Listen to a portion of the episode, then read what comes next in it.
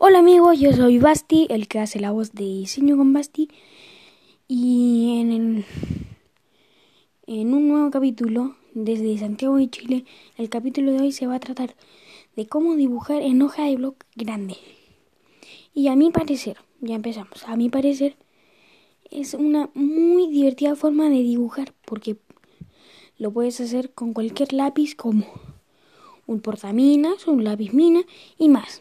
Como dije, es una manera muy divertida de dibujar. Pero hay una cosa que no me gusta, pero no es tan... No es que no me guste, pero necesitas mucho espacio en el mueble donde estés dibujando. Eh, y otra cosa más, que no importa si dibujas, relájate y si dibujas te gusta, pues sigue intentándolo y algún día vas a dibujar bien. Yo tampoco dibujo muy bien, pero se hace lo que se puede y sé que algún día lo lograré, pero el dibujo en el blog es lo mejor que me ha pasado, no, pero no lo dejaría. Está como muy. No es que no, le, no dejaría el papel de cuaderno, pero me gusta. Y, y a mí no, no lo dejaría. Y elegir pero son muy divertidos. Y sin más, en este capítulo, o sea, falta una cosita, pero eh, sin más en este capítulo no vamos a tocar más el tema del blog. Ahora vamos a meternos en el tema de de de los tips que siempre damos como el siempre, como dije, la buena iluminación. Si no la tiene general nivelada, en lugar, en, en como en el, no color, sino más bien dicho, en la intensidad de la luz. Y, más que no se te mueva también, eh, ya lo dije en capítulos anteriores y más, mucho más, más más y más. Y en una de esas está como, aparte de relajarte, por así decirlo, es mejor, o sea, no es mejor, hay cosas mejores, pero si te gusta, hazlo, hazlo. Pero otra cosa que tampoco estés nervioso y tampoco así de lo, o sea, de lo peor.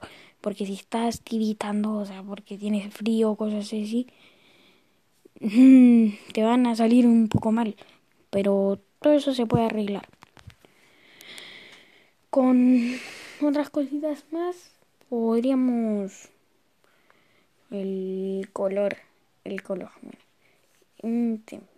Como dije, no hay que presionarlo mucho, porque si lo presionas, obvio, el color va a quedar muy pesado y si vas a hacer un dibujo y después le quieres pintar, que no sea así, o sea, que sea con lápiz de palo, no sea meterle tanta fuerza. Eso es. Pero eso podría ser porque dibujamos y damos así con la mano suelta, pum, base color.